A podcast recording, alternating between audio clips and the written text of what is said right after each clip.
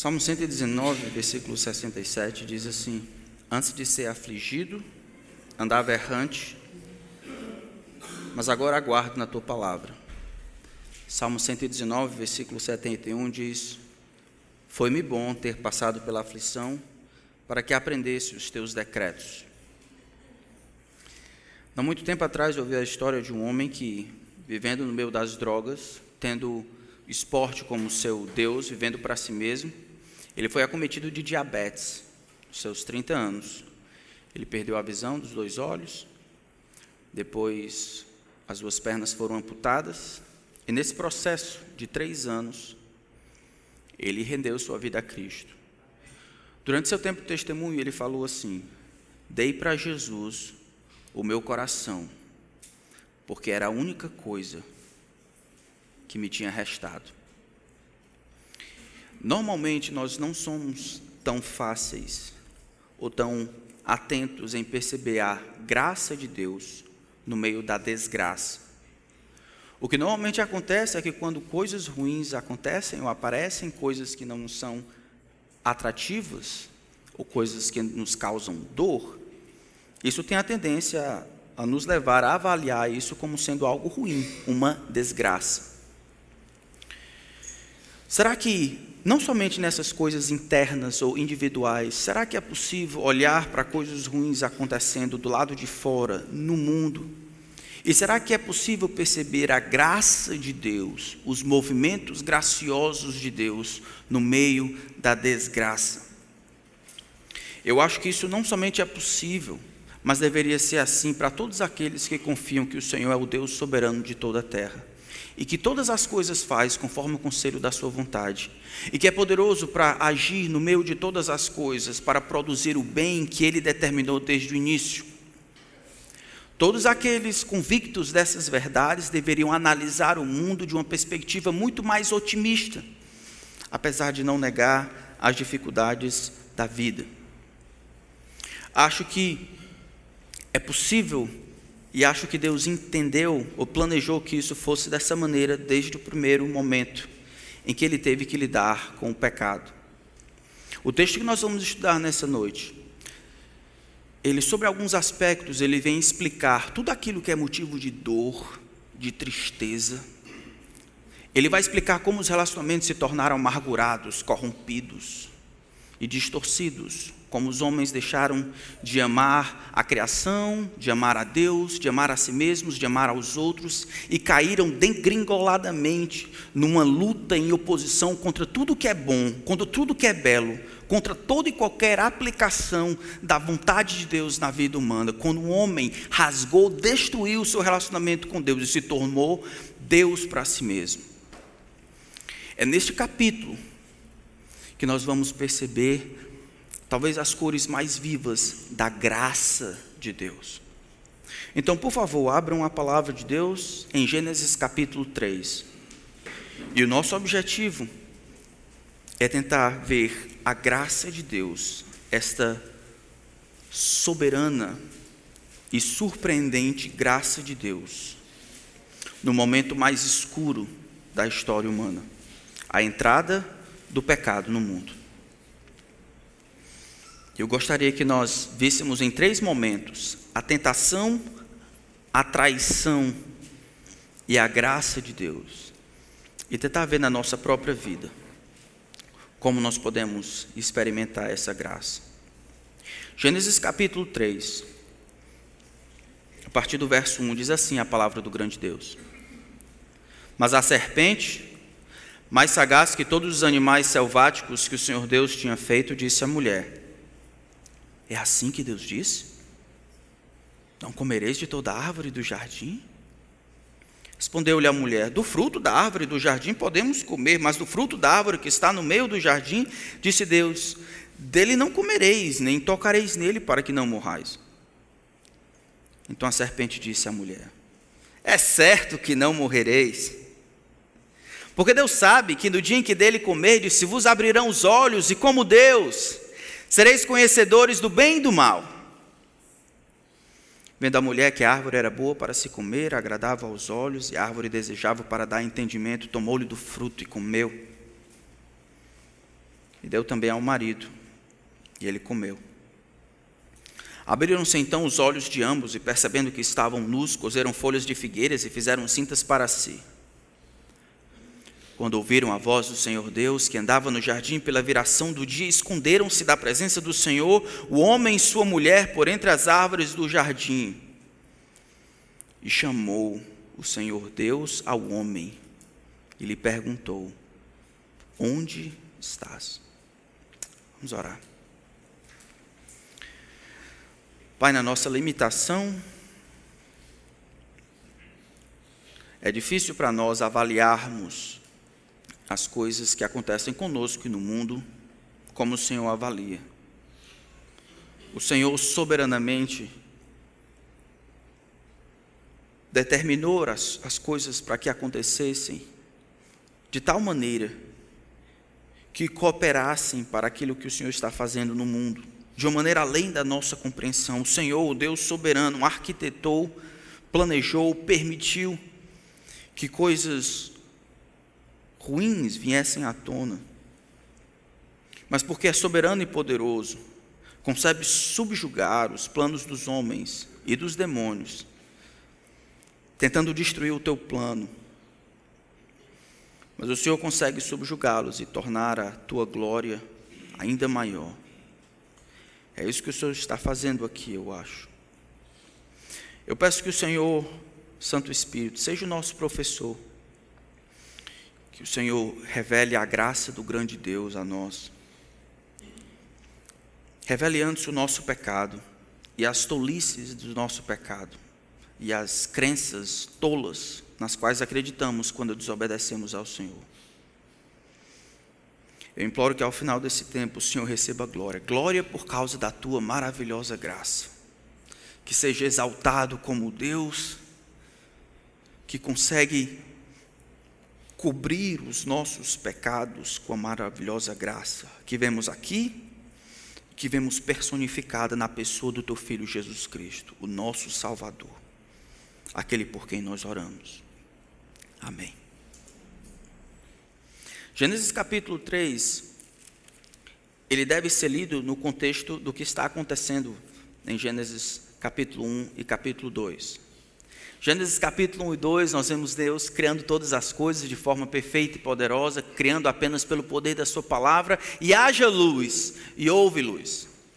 Vemos Deus então trazendo ao plano, trazendo à tona aquilo que Ele havia planejado na cabeça, o um mundo perfeito, o um mundo onde todas as coisas apontam para a sua criatividade, a sua inteligência, o seu poder, a sua sabedoria, colocando como regente deste, deste universo na verdade, do planeta Terra, Adão e Eva.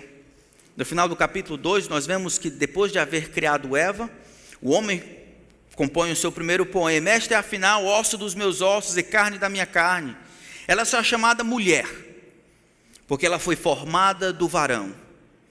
Vemos no versículo 24 e 25 que homem e mulher estavam gozando de um relacionamento de perfeita completude, de perfeita abertura sem nenhuma restrição. Homem e mulher estavam nus e não se envergonhavam, de perfeita aceitação, sem nenhuma distorção. Capítulo 3, no entanto, inicia uma outra sessão. Na verdade, a primeira palavra, mas, aí, dá a ideia de que existe uma pequena mudança aqui, onde não somente Deus, os animais, homem e mulher, mas uma outra personagem vai aparecer aqui: a serpente. Quem é esta serpente? Essa serpente ela vai ser considerada um pouco mais na frente, na verdade, no livro de Apocalipse, tanto o capítulo 21, 20, versículo 1 a 3, quanto o capítulo 12. O texto vai dizer: E foi expulso o dragão, a antiga serpente. No início do milênio, então, o arcanjo Miguel ele vai tomar este dragão, esta serpente, que é o diabo e Satanás. A mesma coisa acontece no capítulo 20 de, de, de Apocalipse, quando é revelado a identidade dessa serpente. É claro que essa serpente, no final do versículo 1, é um dos animais que o Senhor Deus havia feito. O que parece então é que Satanás, tomando de um dos animais que o Senhor Deus havia feito, vai começar um diálogo com esta mulher. A serpente, então, agora personifica o diabo. Ele, o diabo, tomando posse de um dos animais que Deus havia feito, vai iniciar um diálogo com a mulher. Diz que essa serpente ela era sagaz. E essa palavra sagaz, ela tem uma nuance, tanto pode ser uma coisa positiva como uma coisa negativa. Como uma coisa positiva, ela vai aparecer no livro de Provérbios como prudência. Uma pessoa prudência, que sabe mediar as coisas, que sabe planejar de maneira devida. Um homem precavido. Provérbios capítulo 21. Em Deuteronômio capítulo 5, no entanto, quando está falando sobre os dez mandamentos, essa palavra aqui é traduzida como malícia. Um homem que mata o outro de maneira maliciosa, com dolo. É como a palavra esperto no português. Esperto tanto pode se referir àquela pessoa que é esperto no sentido de ser proativo, de tomar boas decisões num curto período de tempo, de pensar no todo e caminhar naquela direção, como esperto pode ser aquele famoso malaca, aquele que tenta trapacear, aquele malicioso que tem a má índole por trás. Aqui a palavra sagaz, que tem esses dois aspectos, ela é vista no sentido negativo, porque está se referindo ao pai da mentira. Em outras palavras, em cearenseis, mais o capiroto. Malino mais do que todos os animais que o Senhor Deus havia feito. Malicioso, malino, ludibriador, mentiroso. Ele então se aparece, ele vai tomar, começar um diálogo com o Senhor Deus. E o diálogo então introduz em forma de pergunta, e aqui começamos o primeiro estágio do que será o maior, o pior evento da história humana sobre alguns aspectos. Ele começa dizendo: É assim que Deus diz: Não comereis de toda árvore do jardim. Percebam que a primeira coisa é que ele faz uma diferença. A palavra Senhor Deus, né? Adonai ou Yahvé Elohim, que aparece no final, no versículo, no meio do versículo 1, ele simplesmente coloca Elohim, Deus de maneira mais geral. Não o Senhor Deus, não o grande Deus, não o Todo-Poderoso, não aquele que existe por si mesmo, mas foi isso mesmo que Deus disse?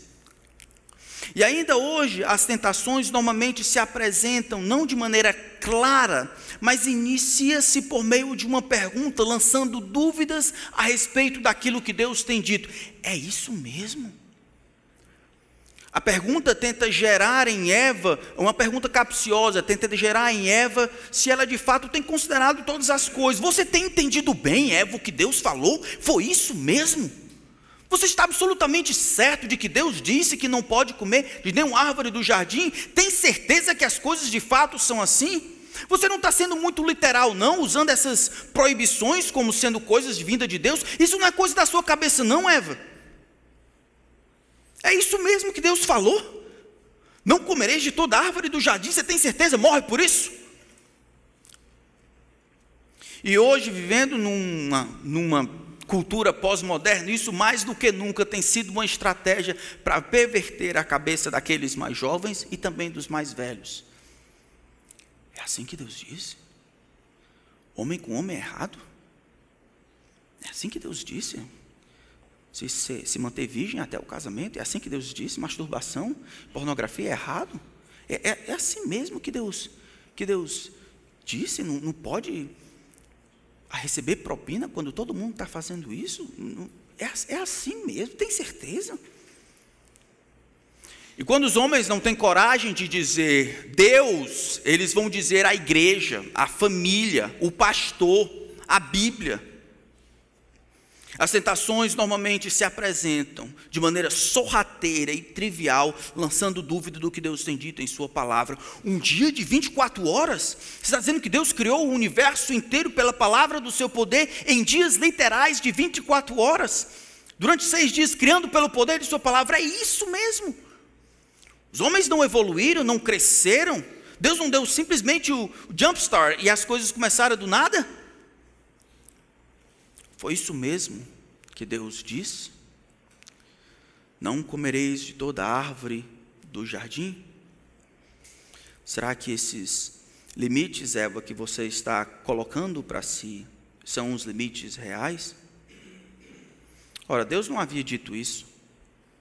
A gente pode olhar no capítulo 2, aí no versículo 15, ele diz: Tomou, pois, o Senhor Deus ao homem, colocou no jardim do Éden para o cultivar e o guardar, e o Senhor lhe deu esta ordem: de toda árvore, de toda árvore do jardim comerás livremente, mas de toda, mas da árvore do conhecimento do bem e do mal, dela não comerás, porque no dia em que dela comeres, certamente morrerás. A ordem era clara, a ordem era muito mais positiva do que negativa. A ordem era, esse imperativo era coma de tudo. Deus não come banana, Deus não come manga, Ele criou para o homem. Olha, eu criei de tudo aqui. Eu quero que você experimente de tudo. Quero que você perceba a minha bondade, o meu amor e a minha criatividade em tudo que eu criei. Prove de tudo, coma de tudo que existe aqui. Eu vou proibir você de uma árvore, a árvore do conhecimento do bem e do mal. Ela estará no meio do jardim. E a proibição é clara, eu não quero que você coma, porque no dia em que você comer, você vai desobedecer. E a, e a mulher então vai responder isso para o homem: não, do fruto da árvore do jardim nós podemos comer. E aí ela faz uma extrapolação que parece que ela entendeu, ou ela colocou essas leis para si mesma para evitar qualquer contato. Alguns vão dizer que mulher gosta de exagerar, eu não estou dizendo isso. Estou dizendo que talvez ela colocou umas interpretações para si, para protegê-la de chegar perto ao menos da árvore. Não, ela diz, no final do versículo 2: podemos comer de tudo, mas da árvore do conhecimento, árvore que está no meio do jardim, disse Deus deles: não comereis, nem tocareis nele, para que não morrais. Qual é o objetivo do mandamento de Deus? Por que, que Deus colocaria uma árvore no meio do jardim e daria para o homem esta ordem para não comer, para não comer dela? O homem, Adão e Eva, ele foi criado como todos os outros para amar, conhecer e adorar a Deus. É para isso que Deus criou como seres humanos. Nós fomos criados no nosso DNA essa busca e anseio que será satisfeito apenas com Deus, para amar, conhecer e adorar a Deus.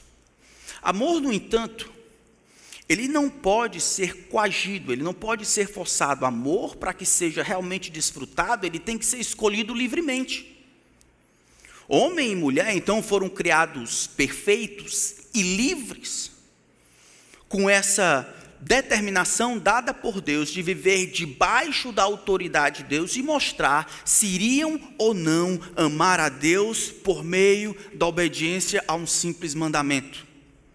Eles iriam morrer caso comessem da árvore, não porque a árvore era venenosa, não porque a árvore seria prejudicial para eles, mas porque comendo da árvore, eles, eles iriam desobedecer a Deus, e desobediência a Deus traria morte e maldição em comer ou não demonstraria se eles iriam amar ou não a Deus. Amar nesse sentido, se eles iriam confiar, depender. Se eles iriam depender de Deus para dizer aquilo é ruim, aquilo é bom, aquilo ali tem vida, aquilo ali tem morte. Se eles iriam caminhar debaixo da autoridade de Deus. Em relacionamento de seres desiguais, onde existe uma hierarquia, amor sempre vai se demonstrar em cuidado e obediência. Deus demonstraria que amaria o primeiro casal providenciando, provendo, protegendo, dando direção em todas as coisas. Eu demonstro meu amor por eles cuidando. Do outro lado, Adão e Eva iriam demonstrar amor a Deus obedecendo aos seus mandamentos. O pai que diz que ama o filho, mas não cuida do filho, ama mesmo. O filho que diz que ama o pai, mas não obedece, ama mesmo. Obediência é prova de amor quando tem uma hierarquia. Cuidado e proteção é prova de amor quando vem de lá para cima. Os homens, então, Adão e Eva, eles deveriam provar por meio da obediência a esse mandamento que Deus, de fato, era o dono deles por direito. E que eles estavam ali aceitando o lugar que Deus os havia colocado e eles iriam amar a Deus sobre todas as coisas. É por isso que eles não precisavam de dois mandamentos, eles precisavam apenas de um mandamento. É por isso que Deus colocou essa árvore no meio do jardim, porque eles iriam ser provados, esse amor para ser desfrutado, ele precisava ser escolhido livremente, e esse teste fazia parte, de, desde sempre, do plano de Deus. Deus criou os homens para amá-lo, mas esse amor precisaria ser escolhido livremente. Bom, versículo 4. Depois de lançar dúvidas sobre o que Deus havia feito, a serpente faz o seu ataque final. Primeiro ela disse: é, é, é assim que Deus disse, você tem certeza? Agora no versículo 4, ela afirma com todas as letras, de maneira categórica, que Deus estava mentindo. É certo que não morrereis. Na verdade, aqui ele colocou apenas um não no mandamento de Deus. No final do, do, do versículo 17, no capítulo 2, o versículo termina: No dia em que dela comerdes, comeres, certamente morrerás, com certeza vocês, a morte é certa. A serpente toma posse dessa última frase, dessas últimas duas palavras aí, e coloca uma negação nesse infinitivo absoluto, dizendo: com certeza vocês não vão morrer, com toda certeza vocês não vão morrer. Na verdade, e ela começa a explicar a razão. Na verdade, se vocês comerem dessa árvore, se vocês desobedecerem a Deus, vocês os olhos de vocês irão se abrir e vocês serão conhecedores do bem e do mal. Veja que aqui Satanás está negando as coisas mais básicas a respeito do relacionamento de Deus com os seres humanos. Está negando, por exemplo, a, a bondade de Deus. Na verdade, sabe o que Deus está fazendo?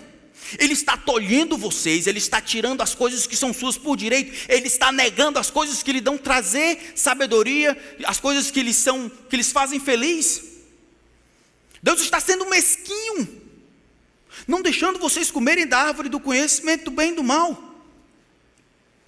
E não é exatamente isso que tantas vezes as pessoas fazem hoje. Primeiro, elas lançam dúvidas sobre o que Deus falou.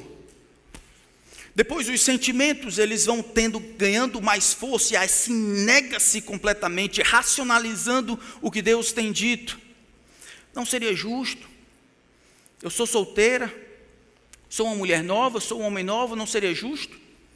Eu simplesmente procurar uma pessoa para me fazer feliz, não é justiça minha. Não é direito meu, Deus, como é que Deus pode negar isso de mim? Eu tenho o direito de ser feliz. entre as suas necessidades, entre as suas impressões, entre os seus desejos e a palavra de Deus, você fica com a palavra de Deus. Não somente nega-se a moral de Deus, nega-se a justiça de Deus, nega-se o juízo de Deus Deus havia dito que eles iriam morrer, mas com certeza eu estou dizendo para vocês: é certo que não morrereis. Aquela história de que o inferno é aqui, de que não existe vida após a morte, de que as pessoas vivem e morrem como cachorro, de que na verdade são, não existe nada eterno, nada depois, fomos criados do absolutamente nada e retornamos para o absolutamente nada. Sabe de onde vem isso? da cabeça da serpente. É a, é a, serpente que tem negado o juízo de Deus desde o começo. Entre o que você acha e como você lê o mundo, entre aquilo que os homens mais sábios dizem, ninguém esteve lá. O Deus que criou céus, terra e criou tudo que existe, ele tem dito que não haverá ganho na desobediência. A serpente, no entanto, vai dizer: é certo que vocês não vão morrer. Nega-se também, por último, o amor de Deus, dizendo: olha, na verdade, Deus tem, tem tolhido vocês, tem rejeitado a participação de vocês nas coisas que são importantes. Nega-se também a unicidade de Deus. Deus sabe que vocês se tornarão competidores no dia em que vocês comerem. Vocês não viverão mais para servirem a Deus, para amarem a Deus, adorarem a Deus, conhecerem a Deus. Não. Vocês ficarão independentes. Vocês se promoverão, vocês viverão para serem servidos, se tornarão deuses. nega-se a unicidade de Deus. Deus só pode haver um. Mas a serpente, então, lança essas meias verdades, essas mentiras. E a mulher, infelizmente, vai acabar acreditando. Nega-se o amor, nega-se a moral, nega-se a bondade, nega-se a justiça, nega-se a unicidade nega-se a dependência e a autoridade que Deus teria sobre os homens. Não, vocês não precisarão mais de Deus. Vocês serão como Deus, serão conhecedores do bem e do mal. Essa tentação é paradigma para todas as outras tentações. Todas as vezes, você pode pensar, todas as vezes que você pecou contra Deus, pecou porque acreditou em uma promessa. Tanto aquele que mente, fazendo uma coisa que deu, que o pai permitiu ele fazer por 20 minutos, ele faz por 27, e o pai pergunta, ele diz: "Eu fiz, eu fiz, pai, 20 minutos". Ele tem uma promessa. Tem uma promessa por trás, eu não vou ser pego, eu posso ganhar isso aqui, vai dar tudo certo quanto o homem que trai a esposa porque achando, olha, eu, eu, isso é justificável, todo mundo faz, minha esposa não me dá atenção, tem aquela mulher lá fora, ela parece que me ama, ela parece que gosta de mim, eu vou fazer isso aqui e vai dar tudo certo. Existe promessa de ganho em todos os pecados, embutido em cada tentação, está aquela promessa de que você pode ter prazer, você pode ter algo belo, você pode ter conhecimento, você pode ganhar, e pode ganhar desobedecendo a Deus. Acreditar nas tentações é acreditar que Coca-Cola é leite. É acreditar que você pode dar murro em ponta de faca sem lhe trazer dor. É acreditar que é possível ultrapassar os limites estabelecidos pelo próprio Deus, arrogar independência do próprio Deus e achar que tudo vai dar certo. É diminuir o caráter de Deus, é duvidar da sua justiça é transtornar o seu amor, é mutilar o seu caráter, achando que as coisas que ele tem dito que são prejudiciais para nós, na verdade, são fruto de um coração mesquinho. Ah, quer dizer que eu tenho que obedecer meus pais? É porque ninguém conhece a minha situação, ninguém conhece como é difícil para mim. Entre as dificuldades que todos nós enfrentamos e a palavra de Deus, nós ficamos com a palavra de Deus. Deus está botando essas coisas aqui, essas barreiras, porque Ele quer, Ele, Ele quer me proibir de gozar a vida. Essas dificuldades aqui, essas proibições que Deus havia dado aqui, era para que o homem de fato experimentasse a vida, eram as cercas, queriam proteger. É como o pai que diz: Meu filho, se você comer 25 chocolates, você vai ficar doente amanhã.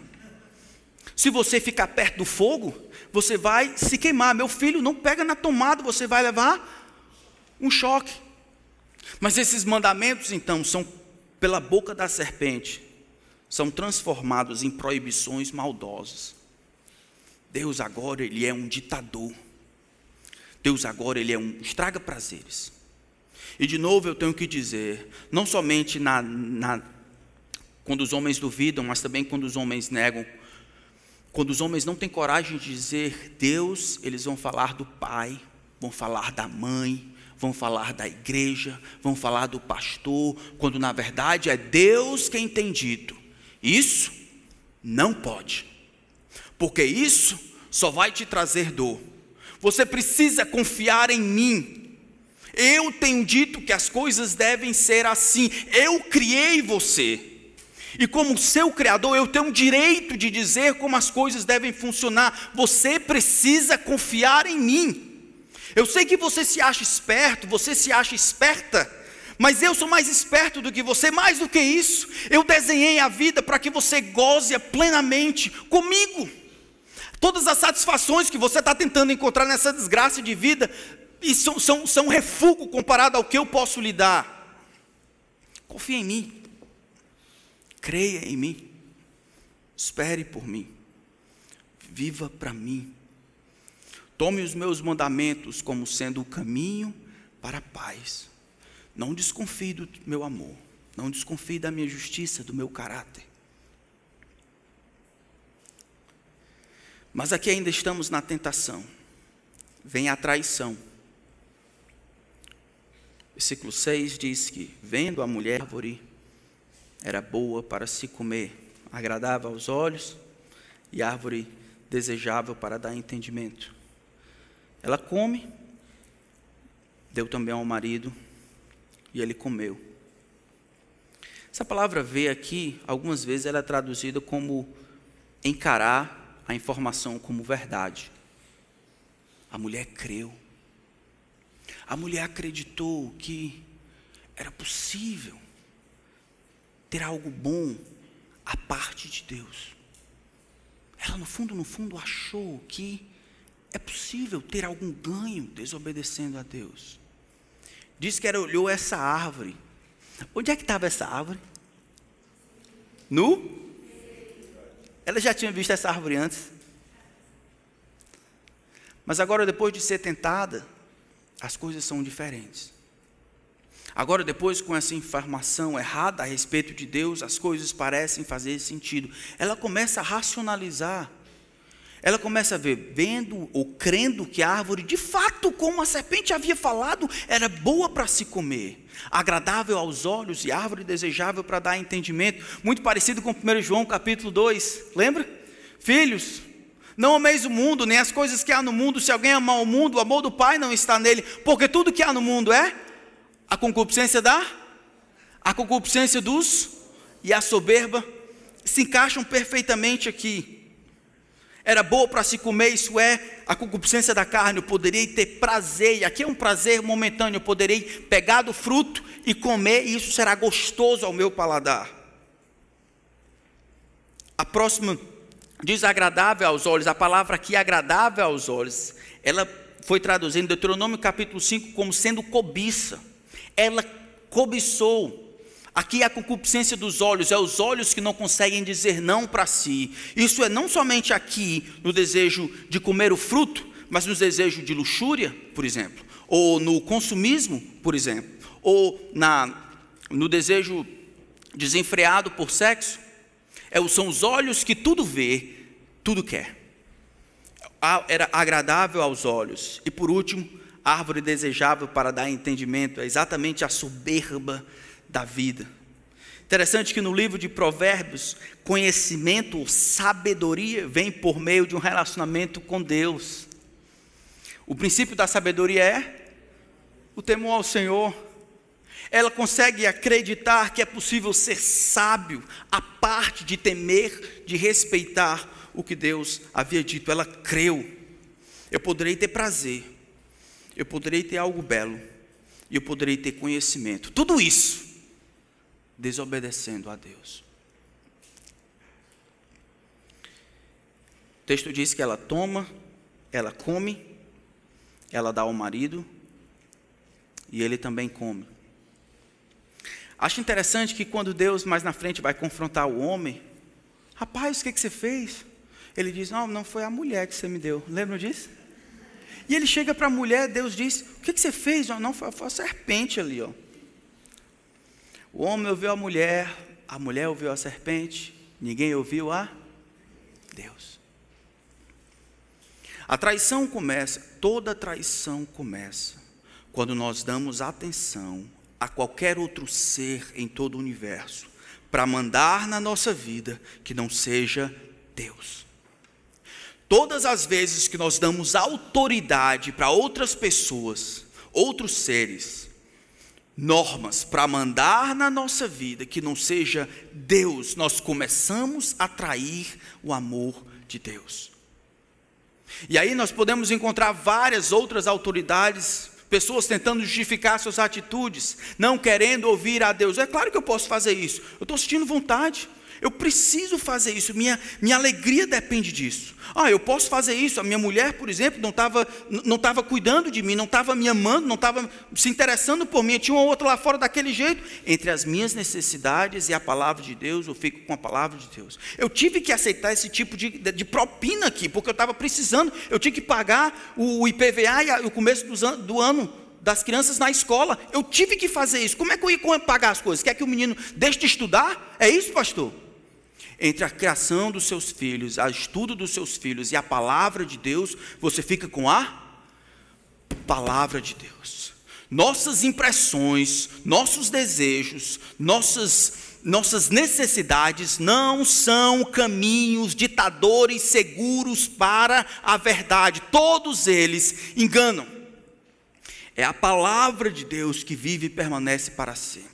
É a palavra de Deus que deveria guiar a nossa vida, e é a palavra de Deus que diz quando, como e onde você faz o que deve fazer.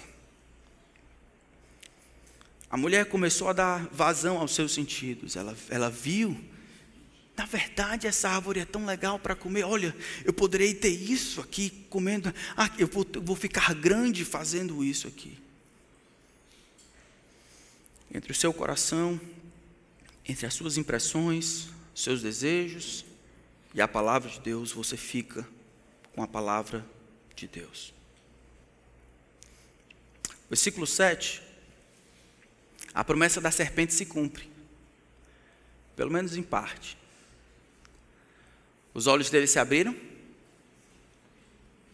mas eles eram iguais a Deus? Eles se tornaram iguais a Deus? Os olhos deles se abrem.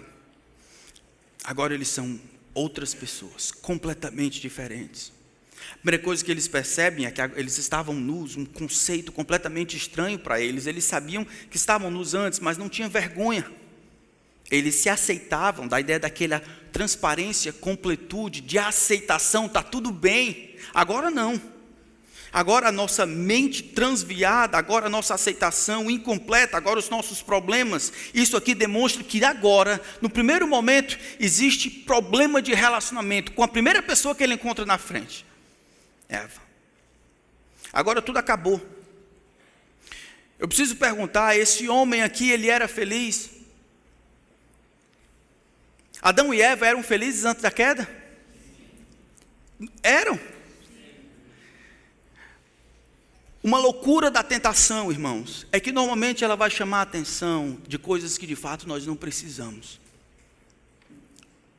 O homem não precisava, nem a mulher precisavam disso para serem felizes, eles eram completos, tinham uma atividade, cuidavam do jardim, tinham um mandamento moral que poderia ajudá-los no crescimento dele com Deus, tinham o que fazer, tinham um ao outro, tinham os animais, tinham o mundo inteiro para cuidar e lavrar debaixo da bênção do grande Deus. Eles eram felizes e completos. Mas a tentação, tomando vantagem, vai chamar a atenção para coisas que de fato você não precisa. É o homem que tem felicidade em casa. Mas Satanás consegue dizer para ele que ele nunca vai ser feliz se ele não tiver aquela outra mulher. Aquela mulher que que é feliz obedecendo a Deus, mas ela acha que precisa diminuir as outras para ser completa e satisfeita e se afirmar como pessoa.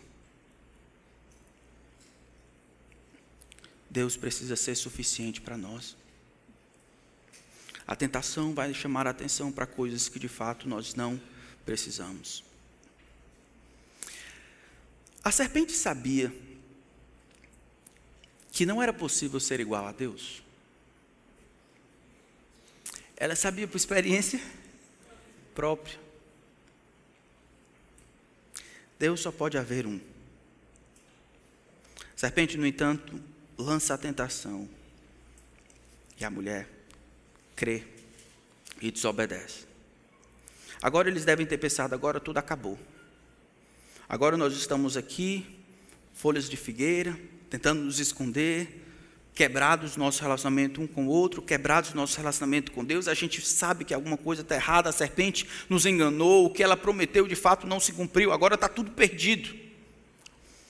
Exatamente neste momento em que os homens se tornam traidores, sem nenhuma razão, sem nenhum motivo, quando os homens se tornam inimigos de Deus, quando eles traem o amor de um Deus que os havia criado, de um Deus que os havia protegido, cuidado, provido, tudo o que eles de fato precisavam, é nesse momento, quando os homens estão terrivelmente desamparados, alheios a tudo que Deus havia planejado para eles que a graça de Deus alcança esses homens. É aqui, nesse exato momento, onde o amor de Deus, o amor criador de Deus, ele é transmutado um pouco para o amor gracioso de Deus. Em Gênesis 1 e 2, o amor de Deus era maior em qualidade, o grande Deus comungava com criaturas inferiores, mas não tinha a demanda que o pecado causava. O grande Deus, santo, ele, ele tratava com pessoas menores, mas também santas, como Adão e Eva, perfeitos. Agora não. Agora, o homem e a mulher que foram criados em Gênesis 1 e 2 amavam a Deus de todo o coração, alma e entendimento, amavam a Deus como o supremo amor da vida, amavam a Deus como o único e maior amor. Agora, os homens mudam a direção desse amor para si mesmos. Os homens instauram uma rebelião contra Deus, querendo usurpar o lugar que Deus merece por direito. Homem e mulher querem ser Deus. É nesse momento em que Deus começa a definir a sua graça. O que deveria acontecer? Qual seria a reação do grande Deus, o santo Deus, diante desse disparate? Como é que Deus iria responder a essa rebelião sem nenhum motivo? Versículo 8 nós vemos assim: Quando ouviram a voz do Senhor Deus que andava no jardim pela viração do dia. O homem havia mudado, Deus? Não. A palavra aqui, a voz do Senhor pela viração do dia, a palavra viração do dia, essa frase pode significar tanto no momento do dia em que estava ah, mais frio, entre a tarde e a noite. Eu prefiro acreditar talvez que a tradução melhor seja a voz do Senhor que vem no meio da tempestade, ou referindo-se ao vento no meio de uma tempestade, fazendo referência, por exemplo, ao Salmo 29, quando Deus se prepara para a batalha, Deus sabe que no seu universo criado e físico algo está diferente. Deus viu quando Adão e Eva pecaram e ele percebeu as coisas que se passaram no seu coração. Ele viu todo o ódio agora que os homens, homem e mulher, nutrem contra ele. Ele estava lá, foi testemunha ocular dessa grande traição. O homem mudou, eu não. Deus então se dispõe a ir a esse homem. Ele deve punir o homem, deve confrontar o homem. Mas ele vai resolver, resolver o problema do homem. Todas as vezes que nós vemos Deus agindo, protegendo a sua reputação, mas mesmo assim agindo em função do homem pecador, nós chamamos esse relacionamento graça. A graça demanda a existência de pecado. A graça, ela se mostra como graça. Quando algo se insurge entre Deus e o homem, esse algo é pecaminoso, é rude, é imoral, é pervertido, é deturpado, é feio, é rebelde, e Deus, mesmo assim, sem inocentar o culpado, ele toma o risco de agir em favor do pecador. É o que Deus vai fazer aqui. Deus poderia de lá no mesmo momento ter, sabe de uma coisa? Decidiram trair-me? Eu vou começar tudo de novo, vou passar a pecar todo mundo aqui, vou inventar outro. João e Maria, pronto. Vou começar tudo outra vez. Deus, no entanto, vem com a sua voz, lá na viração do dia, como em tempestade. O que os homens fazem? Eles o que os homens ainda fazem hoje? Eles se escondem. Se não por folhas de figueiras, eles se escondem talvez por meio de relacionamentos. Um bocado de gente tentando se esconder de Deus, agora indo para o carnaval. Vamos encher a cara, encontrar um bocado de, de outras coisas acolá, achando que tudo se acaba. Esquece que a quarta-feira, na quinta-feira, vai estar tudo de volta homem fugindo de Deus, o Deus que os criou, o Deus que os ama, a vinda de Deus para confrontar Adão e Eva é dizendo: olha, vocês mudaram, eu não. E eu estou aqui porque eu ainda tenho um direito sobre vocês, vocês são minha criatura e eu sou o Criador e eu reafirmo isso. Mas a vinda de Deus para confrontar Adão e Eva também é dizendo: eu ainda amo vocês. Quando eles se escondem da presença de Deus, versículo 9: chamou o Senhor Deus ao homem perguntou: Onde estás? Deus insiste. Ele poderia ter dito: ah, Como é que é? traíram o meu amor? Eu vou, eu vou dar uma chance. Quando ele vem, os homens fogem, ele se esconde, ele poderia ter dito: Ah, não quer não? Não me querem? Pois eu vou embora. Mas Deus insiste: Onde estás? Surpreendente graça de Deus, amorosa graça de Deus. Nós não vemos assim nos nossos relacionamentos. Nós não somos homens e mulheres de segunda chance. Já contei para vocês no encontro de casais uma vez, falando sobre perdão, e como atividade, no final da, da lição, eu disse: oh, cara, eu quero que vocês passem três minutos, um olhando para o outro e pensando em algum pecado e dizendo: Olha, eu, eu você me perdoa?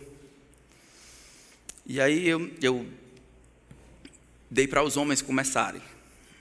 E aí eu lembro de um casal e, o homem lá dizendo: Você me perdoa? E a mulher do lado de lá dizendo: Só se não fizer de novo. E aí passaram seis minutos. Ele, ele, ela pegou o tempo dele e dela. Você me perdoa? E ela dizendo: Só se não fizer de novo. Só se não fizer de novo. Deus não é assim, né?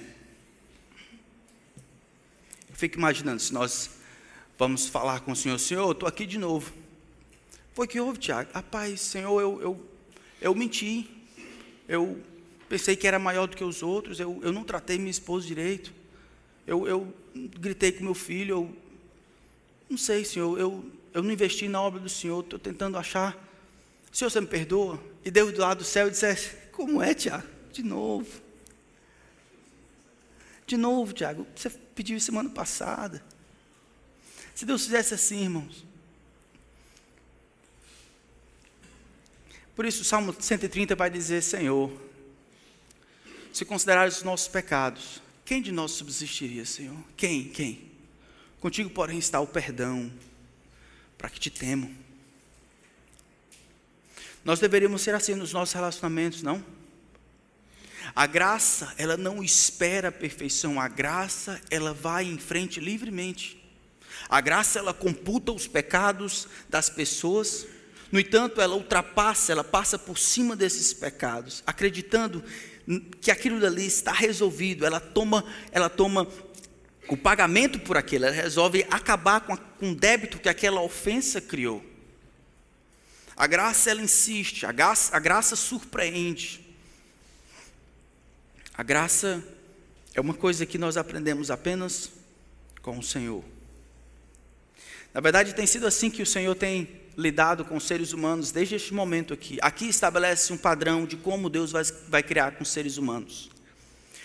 Não foi pela graça de Deus que, quando tudo estava acabado, no capítulo 6 de Gênesis, Deus encontrou Noé e Noé achou graça diante de Deus. Foi a graça de Deus que depois, logo em seguida, quando tudo está exatamente igual, no capítulo 11, os homens querem fazer uma torre que chega ao céu, tornar célebre o nome deles. Deus lá de cima confunde e ele trata com graça indo visitar Abraão, quando ele ainda era um idólatra na terra dos arameus. É a graça de Deus que vai conduzir e preservar José para que seja preservado todos os seus irmãos rebeldes. É a graça de Deus que vai atrás de um Moisés, quando Moisés estava trabalhando fora, servindo ao sogro para que ele fosse o homem que Deus iria usar para libertar o povo. É a graça de Deus. É a graça de Deus que foi atrás de um João, Tiago e André, quando estavam trabalhando lá nos seus trabalhos como pescadores de homens. É a graça de Deus que foi atrás de um Levi, quando ele era um traidor da nação de Israel, roubando do povo judeu. Foi a graça de Deus que foi atrás de um Paulo, Saulo de Tarso, no seu ódio e revolta contra a igreja de Deus. Foi a graça de Deus que foi buscar a mim e a você, no nosso pecado fosse ele qual fosse. Essa é a graça de Deus que insiste, a graça de Deus que vai além, a graça de Deus que é imbatível, que faz com que Deus inicie e não pare enquanto não termina. Deus vai resolver o problema do homem. No primeiro pecado surge a primeira promessa: um dia, um dia virá o descendente da mulher e ele esmagará a cabeça da serpente. Um dia um dia eu reverterei todos os problemas que o pecado causou e eu receberei a glória, a glória da minha graça. Esse é o padrão de Deus para com os homens. Todos os homens serão punidos. Alguns serão punidos em Cristo, outros serão punidos por eles mesmos. Mas os que forem punidos em Cristo, isso acontecerá não porque eles são bons, mas por causa da, da graça de Deus. Como é que a gente responde a essa graça? Como é que deveríamos responder a esse tipo de atitude? Nós estamos estudando Tito, Tito capítulo 2. Vamos voltar lá. Esperamos em Deus poder estudar no próximo domingo. Como é que poderíamos responder à graça de Deus?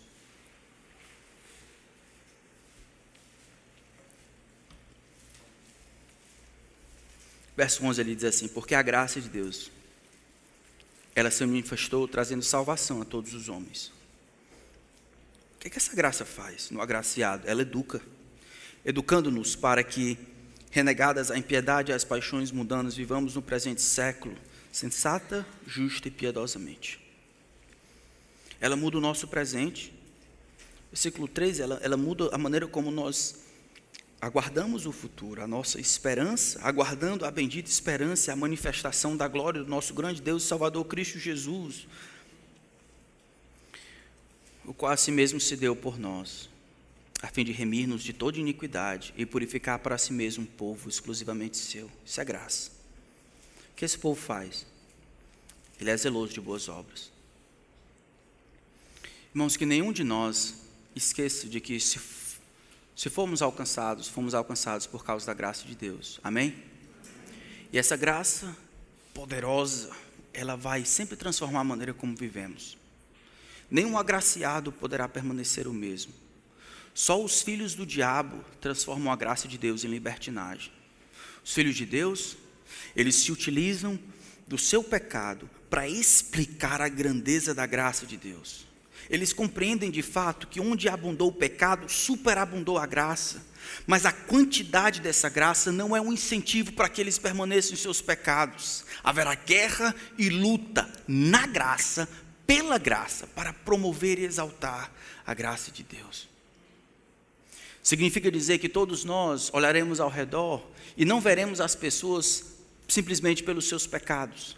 Olharemos os pecadores e veremos como nós, como agraciados, podemos remeter a graça de Deus em ajudá-los. Como nós podemos ilustrar o trato de Deus para conosco que, somos, conosco que somos pecadores. Compreender isso vai nos ajudar a lidar com os pecados dos outros. Você acha que é melhor do que os outros? Acha que no lugar de Adão e Eva teria feito diferente? Quando Deus lhe encontrou, você era um traidor. Assim como eu. O relato também nos ajuda a olharmos para nós mesmos sem, uma, sem muita confiança em nós. Adão e Eva, eles acordaram de manhã perfeitos e amigos de Deus, foram dormir naquela noite como inimigos de Deus, odiando uns aos outros. Se você, se você não confiar na palavra de Deus, não se deixar ser guiado pela palavra de Deus, o que você acha que o diabo vai fazer com você? Você acha que é melhor do que Adão e Eva? O texto de Gênesis nos ajuda a entender talvez os temas mais importantes da Bíblia. Nós somos criados para amar a Deus sobre todas as coisas. Na vida, é a nossa obediência, os testes que aparecem que provam o nosso amor, a nossa confiança, nossa disposição de viver debaixo da graça de Deus. Quando houver queda, podemos contar com a, a graça de Deus. Na graça de Deus, a esperança. Na graça de Deus, a consolo. Na graça de Deus há poder. Eu acho que esse foi o plano de Deus em permitir a entrada do pecado do mundo. Essa foi uma das razões. Que por seu divino poder soberano, ele excedesse a nossa desgraça com a sua graça. Até o ponto em que a melhor das decisões divinas fosse explicada pela pior escolha humana. E o que de mais terrível em nós e o que há de mais terrível em nós esclarecesse o que de mais bonito existe em Deus. E o motivo das nossas desventuras motivasse a revelação das virtudes divinas. E a fonte, a explicação de tudo que é mal, ajudasse na compreensão da causa de tudo que é bom. A graça se define pela presença do pecado. A graça se mostra maravilhosa quando Deus Santo resolve amar pecadores como eu e você. Louvado seja Deus. Vamos orar. A Ti, Senhor, honra e glória a Ti. Não a nós, a nós o coragem e vergonha. Mas a Ti honra e glória e louvor, e o poder, e a soberania, e a força, e as ações de graças. A Ti, Senhor, não a nós. Nós fugimos da Tua presença, foi o Senhor que veio ao nosso encontro. Nós nos escondemos nas tantas coisas dessa vida, o Senhor insistiu. Nós corremos envergonhados do nosso pecado, o Senhor nos amou. Por isso, louvado seja o teu nome agora e para sempre. Pai, nos ajuda a compreender a amplitude da tua graça que abarca toda a existência. De maneira que possamos ver o triunfo da tua graça nos nossos membros, quando escolhemos obedecer ao Senhor por causa da graça de Deus. Que nos nossos relacionamentos com os nossos vizinhos, amigos, parentes, familiares, que possamos pautá-los na tua graça, não no merecimento dos outros, não na perfeição que esperamos dos outros, não quão legais eles são, mas com base na nossa disposição de tratar os outros como o Senhor nos tratou um dia. Que nas provações e dificuldades na vida, que a tua graça, Senhor, nos eduque e triunfe sobre nós. Faz-nos, Senhor, confiar na tua palavra. Que o Senhor continue definindo o que é certo e o que é errado para nós, não o mundo, não as nossas impressões, não os nossos colegas, não os livros. Que a tua palavra continue sendo a regra de fé e prática. Que o Senhor nos ajude a confiar no que ela tem a dizer. Não em nós, mas no que ela tem a dizer. O Senhor nos ajude, Pai.